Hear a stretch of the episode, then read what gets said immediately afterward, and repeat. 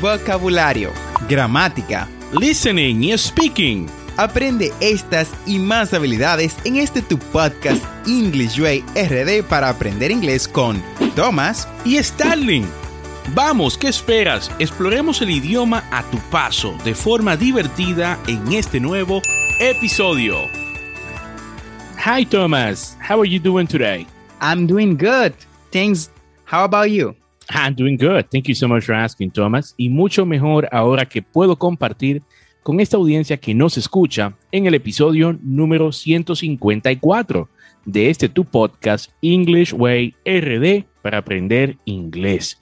Y cuéntame, Thomas, ¿qué vamos a aprender en el episodio de hoy? Bueno, Starling, no sé si has notado que en nuestra carrera, en nuestra experiencia, tanto como profesores, como asesores en la parte de inglés, como también eh, empleados en diferentes empresas, tanto de call centers como también de otros servicios. Eh, hay muchas personas que hablan, o sea, entienden el inglés a la perfección, sin embargo, no lo hablan. O sea, están en un teléfono que yo como en el mercado de los call centers, que ah, me he visto en varias posiciones, he encontrado personas que entienden a la perfección. Y esto lo digo, Starling, a todos los niveles. O sea, sí. hay compañías donde viste en nivel gerencial personas que de mucho prestigio, que yo digo, bueno, él habla muy bien el inglés. Y cuando estoy con los, con los clientes, con los clientes americanos o ingleses o de cualquier otro país de habla inglesa natal, sí.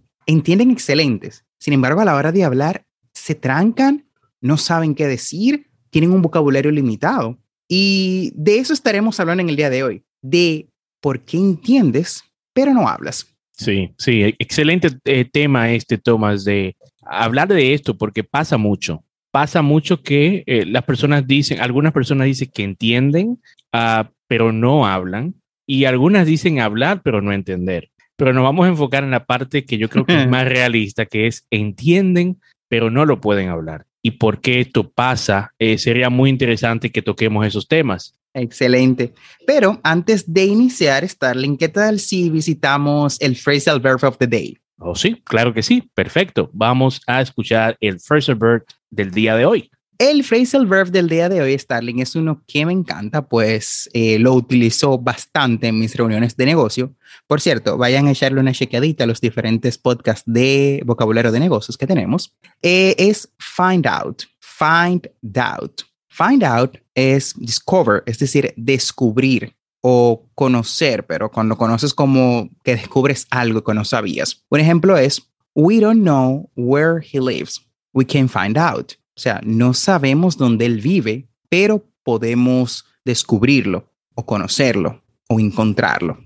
Ok, perfecto, Thomas. Ahí estuvo el Fresh Bird del día de hoy, Find Out. And in today's podcast, we will find out why people are able to understand English but not speak it. Indeed. Very interesting topic.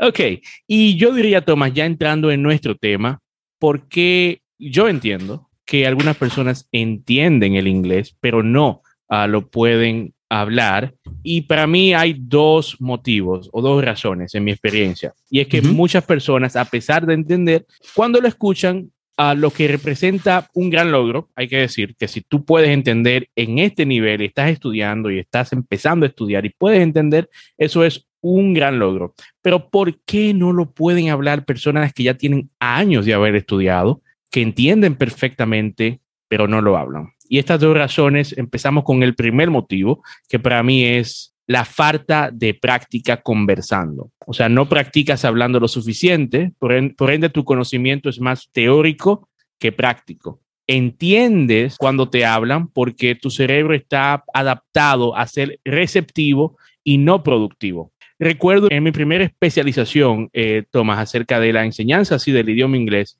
que el maestro explicaba sobre las habilidades receptivas y productivas de un idioma. Receptive skills y productive skills. Las actividades receptivas son leer y escuchar y las habilidades productivas son hablar y escribir. Así que al estudiar inglés debes enfocarte en esas cuatro habilidades de forma equitativa. Diría que un 25% en cada una. Pero si te enfocas en consumir el idioma en vez de producirlo, solo consumes y solo consumes, entonces llegará un punto donde vas a poder entender, pero no vas a poder producir, o sea, hablar. Correcto. O sea, es básicamente como sentarme, eh, soy un pintor. Voy, a voy al museo, siempre veo pinturas, siempre las, las analizo, las desgloso, las gozo, pero no tengo ni un solo boceto en mi, en mis libros de dibujo. Exactamente. Es exactamente como, como lo veo.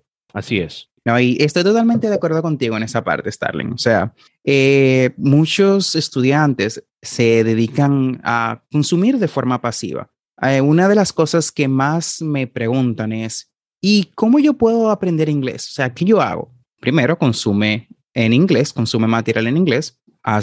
De todo iniciamos como de forma pasiva, o sea, recibiendo, viendo videos, leyendo, eh, escuchando. Sin embargo, debemos de producir. En mi caso, a mí me funcionó la escritura, a mí me encanta escribir. Como me encantaba escribir, yo comencé a escribir y eso me facilitó lo que fue yo poder estructurar todo lo que fueron oraciones. Y la parte de hablar también ya entonces vino más adelante, que eso me trae al segundo punto, que es la falta de conocimiento gramatical para oraciones de forma correcta. Así es. O sea, somos muy buenos consumiendo. Lo, vimos con las redes sociales. Nos, nos, pasamos horas en TikTok. Ahora bien, ¿te puedes sentar tú a producir un video como ese? De un minuto. De, un minuto. De, 30 segundos. O sea, yo sigo TikTokers que a mí me encantan, que me, me fascinan.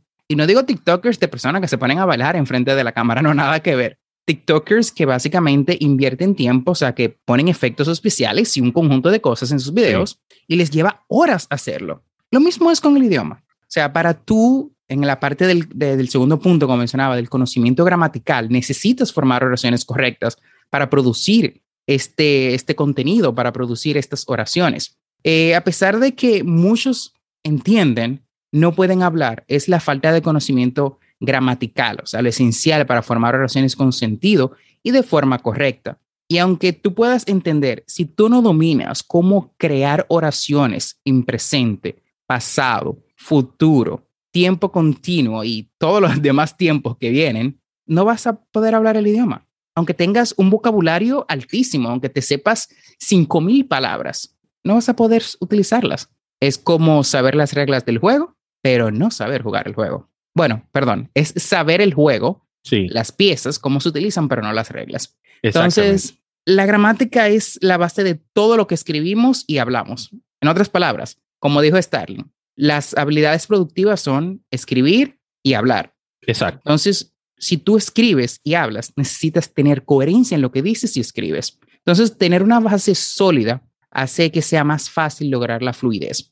En la gramática inglesa, las ocho partes del discurso son el sustantivo, el pronombre, el adjetivo, el verbo, el adverbio, la preposición, la conjunción y la interjección. Y sí, sé que son muchas, que son ocho partes. En español tenemos más, así que no se preocupen. Si ustedes dominan el español, el inglés es más sencillo. Sin embargo, no, o sea, no quiero que te asustes, que sé que son ocho. Todos estos lo vas aprendiendo a medida que avanzas y te empapas del idioma. Muchas personas creen que estudiar la gramática significa comerse todo un libro de reglas, pero yo no. O sea, yo lo describo más como andar en bici. Comienzas con un concepto básico, o sea, que digamos que es ponerle los pies a los pedales y obviamente también tener las rueditas de entrenamiento y así mismo es en inglés. Comenzamos con los pedales y las rueditas de entrenamiento y vamos pedaleando. Ponemos el pie en el pedal y nos impulsamos. Lo ideal eh, es que luego de que hayamos dominado la bici, quitemos las, las rueditas de entrenamiento y entonces comencemos a dar, andar en la bicicleta sin la necesidad de tener las rueditas de entrenamiento. Y así lo vamos haciendo en el inglés. O sea, vamos incorporando todos estos conceptos de sustantivo, pronombre, adjetivo, verbo, adverbio, preposición, conjunción e interjecciones, de forma que vamos avanzando hasta que tú domines todo el idioma. Y en algunos casos puedes llegar a dominarlo muchísimo mejor con un hablante nativo. Créeme, he encontrado hablantes nativos que dejan mucho que desear. No, no, sé si te ha pasado, Starling. Claro que sí, no hay muchísimos casos, incluso entendidos en la enseñanza del idioma inglés, eh, que son nativos, dicen que ellos mismos no conocen las reglas gramaticales que una persona que estudia el idioma eh, como segunda lengua eh, tiene. O sea, el conocimiento que, por ejemplo, tú que estás estudiando inglés vas a adquirir de ahora cuando ya tengas un nivel avanzado, a nivel gramatical van a ser mucho más fuertes que la base que tiene cualquier nativo. O sea, conocimiento del idioma en base a la teoría, la gramática y la conjugación del mismo. Así que eso es totalmente cierto. Y ese segundo punto, Tomás, es súper importante. Hay muchísimas personas que dicen, puedes aprender todo el idioma sin estudiar gramáticas. Y yo te puedo decir que es totalmente falso, porque si tú no conoces las reglas gramaticales básicas, presente, futuro, pasado, el verbo to be, los adjetivos, cómo colocarlos, por más que escuches, por más que repitas, por más que hables en voz alta, se te va a hacer casi imposible hacer oraciones. Y te va a pasar que vas a entender mucho inglés, pero no vas a poder reproducirlo. Eso es totalmente correcto. Y de nuevo, estas reglas no es que están escritas en piedra, chicos, chicos y chicas que nos escuchan. No es que ustedes, de nuevo, como les dije, no se van a tragar un libro de reglas gramaticales. Estas reglas están de forma innata en lo que se hace. O sea, ustedes ir aprendiendo palabras nuevas, inmediatamente ustedes van a tener la curiosidad de saber cómo emplearlas. Y esta curiosidad de saber cómo emplearlas los va a llevar, te va a llevar a ti a tu saber entonces una nueva regla gramatical, pues necesitas una regla para tú aplicarla. Y a veces lo haces de forma inconsciente, como lo hacemos con nuestro idioma. Por eso voy muy de la mano con lo que dice Starling, que muchos expertos, muchos gurús allá afuera del idioma, dicen, no es necesario saber gramática para aprender inglés. Y entonces, ¿cómo hablas? ¿Qué reglas sigues? Tienes tu propio idioma. Exacto, vas a hacer tu, propio lenguaje. Además, es, es imposible eh, tú querer que una persona que primero no vive en un país donde tiene exposición del idioma desde que nace, es imposible tú decirle a esa persona que aprenda sin regla gramatical. O sea, que, ¿cómo lo va a hacer? ¿Cuál es la ruta que tú le vas a dar para que esa persona aprenda? Porque es fácil decir, ah, pero los niños en Estados Unidos aprenden sin reglas gramaticales, cuando van a la ah. escuela ya hablan. ¿Dónde están? exactamente, ahí está el punto. Entonces, no se dejen engañar, entiendan que muchas veces va a pasar en su proceso de aprendizaje que usted va a entender mucho, pero no va a poder hablar. Y lo que usted necesita es práctica conversando y una mejor eh, un mejor conocimiento de la gramática del idioma para empezar a producirlo, tanto escrito como hablado. Eso es, eso es correcto y muchísimas gracias. Así que ya saben, dos puntos importantes. ¿Quieres hablar inglés? Primero, las cuatro habilidades de forma equitativa. ¿Cuáles son, Starling? ¿Me las recuerdas? Sí, ah, tenemos hablar y escribir, que son las habilidades productivas donde tú básicamente produces el idioma. Y aparte de eso tenemos el escuchar, y leer. Eso es correcto. Y dentro de estas cuatro habilidades, de nuevo, de forma inconsciente, de forma automática, vas a incluir la gramática. Sí. Eso va a venir por default. Es que es parte de, o sea, está, está, la gramática está en dos habilidades, tanto en una productiva como en una receptiva. En tanto leer para entender lo que lees, como escribir. Ahí está la gramática. Si no entiendes la gramática, no vas a poder ni leer ni tampoco escribir y al momento de hablar obviamente tampoco lo vas a poder hacer porque la lectura se relaciona con el habla. Totalmente de acuerdo. Bueno, y de esta forma hemos llegado al final del episodio del día de hoy.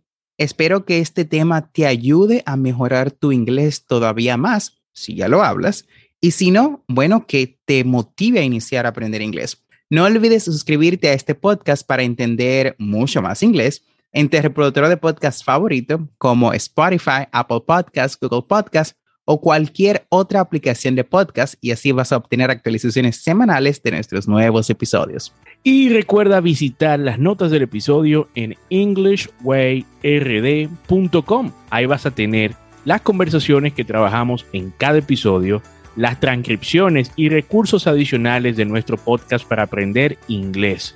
Recuerda que tenemos dos episodios semanales, lunes y miércoles. And never forget to practice. No olvides practicar. Remember, practice is the key to success. Recuerda que la práctica es la llave al éxito.